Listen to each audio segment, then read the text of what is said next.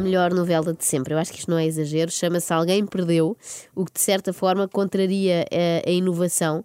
É, é que perpetua a velha tradição de ter músicas portuguesas a servir de título e de genérico.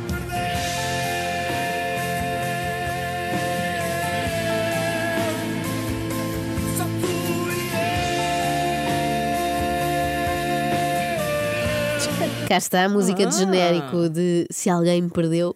O nome da novela parece ser premonitório, porque ainda não arrancou e já perdeu dois elementos do elenco: Sofia Arruda e Helena Costa, Então. ambas grávidas. Tiveram que abandonar. Até ver, o maior contributo desta novela para o nosso país é o aumento da taxa de natalidade. é? Há ali qualquer coisa Até no ar. ver, Sim, sim, sim.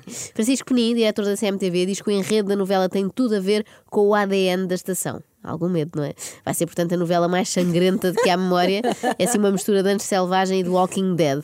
Ou então a adaptação da história da Rosa Grilo, não é? Aquela viúva do triatleta que tem a vantagem de já estar toda escrita, não é? Poupa-se assim em guionistas. Faltam ainda alguns dias para a estreia, mas eu, eh, que não consigo controlar os nervos, fui já espreitar o trailer e confere, de facto, é uma novela com ADN CMTV, porque começa logo com um acidente fatal, horrível, com uma criança e com este grito da avó.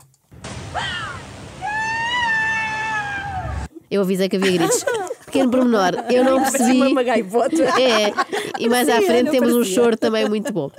O pequeno pormenor aqui é que eu não percebi logo à primeira que a Anabela Teixeira, estão a ver quem é a Sim, atriz, atriz, sim. e o António Pedro Cerdeira eram os avós, não é? Porque são muito novos, eles têm são. 45 e 48 anos, respectivamente. Mais uma vez, as novelas portuguesas desfasadas da realidade, não é? Já não bastava terem aquelas criadas fardadas que preparam pequenos almoços com bolo caseiro e maracujá todos os dias. Agora têm avós de 40 anos, já ninguém é avô aos 40, não é? Se assim fosse, a Carla e a Ana não estavam aqui a fazer rádio, Claro, estavam em claro, casa pois. a tricotar casaquinhos de lã e botas. Para os netos. Claro. Claro, Por outro lado, os filhos são a Mafalda Luís de Castro, estão a ver, não é? E Sim. o Nuno de Janeiro, de 29 e 41, respectivamente. Ora, com 41, anos, 41. o mais certo era ele ter sido colega de turma destes avózinhos. Nunca filho e nunca genro, não é? Está muito próximo. Tem 3 anos de diferença da mãe. Bom, o diretor da CMTV acredita que as pessoas vão deixar de ver as novelas da concorrência.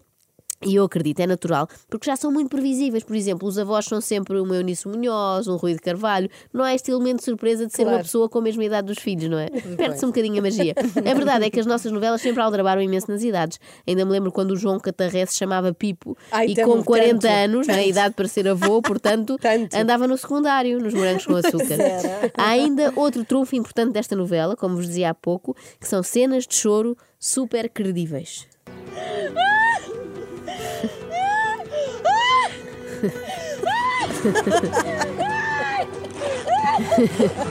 Isto parece só alguém que está a entrar no mar com água muito fria. A imaginar assim, tipo em, em moledo, água, aquela água que dói nos ossos. Parece mais isso. Bom, mas falemos então das personagens deste enredo. Almeno Gonçalves faz de Eduardo Sarmento um juiz conservador e preconceituoso. Olha, eu sempre achei que a vida do Neto Moura dava um filme, não pensei é que fosse tão depressa e assim em modo novela. Mas há mais. Há mais sobre este, este juiz eh, do enredo. Para esconder a sua orientação sexual, é cliente habitual de Jani, um serviço de prostituição de luxo. Jani? Jani. não, não, não percebo. Enquanto isso, a mulher Bárbara, e depois a descrição é médica inconformada com o casamento sem chama, recorre a quê? Jovens prostitutos para satisfazer a sua faceta reprimida. Eu não tenho a certeza se isto que a CMTV está a fazer é mesmo uma novela ou se é apenas uma campanha promocional para abrir um bordel. Eles, no fundo, estão a fazer uma versão contemporânea do Balé Rose. Lembram-se do Balé Rose? Já foi feito. Reparem na descrição da próxima personagem. Tiago, isto há uma coisa aqui com os médicos. Tiago é pediatra e não consegue envolver-se sentimentalmente devido a um desgosto de amor. Pelo que recorre a prostitutas. Isto parece ser o desfecho óbvio para todas as personagens, é muito bizarro. Se estes guionistas tivessem escrito o Príncipezinho, era mais ou menos assim: era uma vez um príncipezinho e um aviador que decidiram contratar acompanhantes de luxo. Fim. Viveram felizes para sempre. Não, mas eu estou a ser injusta, tens razão, Carlos. Estou a ser má porque ai. há mais temas nesta novela. Não, é? Ah, claro, bom. não anda tudo à volta da, da prostituição. Deixa cá ver outra personagem, por exemplo. Olha, Gonçalo Botelho interpreta Zeca Pedra, marginal e prostituto. Zeca Ah, Pedra? Marginal e prostituta. Este também não dá. Zeca Pedra, sim, que azar. Olha, encontrei uma. Encontrei uma diferente. Mariana é arquiteta e apaixona-se por Ricardo, um humilde carpinteiro, com quem viverá uma relação cheia de obstáculos. Obstáculos de madeira, naturalmente, não é? Não é carpinteiro, deve estar o dia todo a pôr armadilhas pela casa. Pronto, podemos dizer, no fundo, que Alguém Perdeu é uma novela que gira muito em torno de carpintaria Claro. e, e- e vinho verde. Para ver taco a taco. Joana. Pode ter sido o último extremamente desagradável de sempre. Bom, até qualquer dia.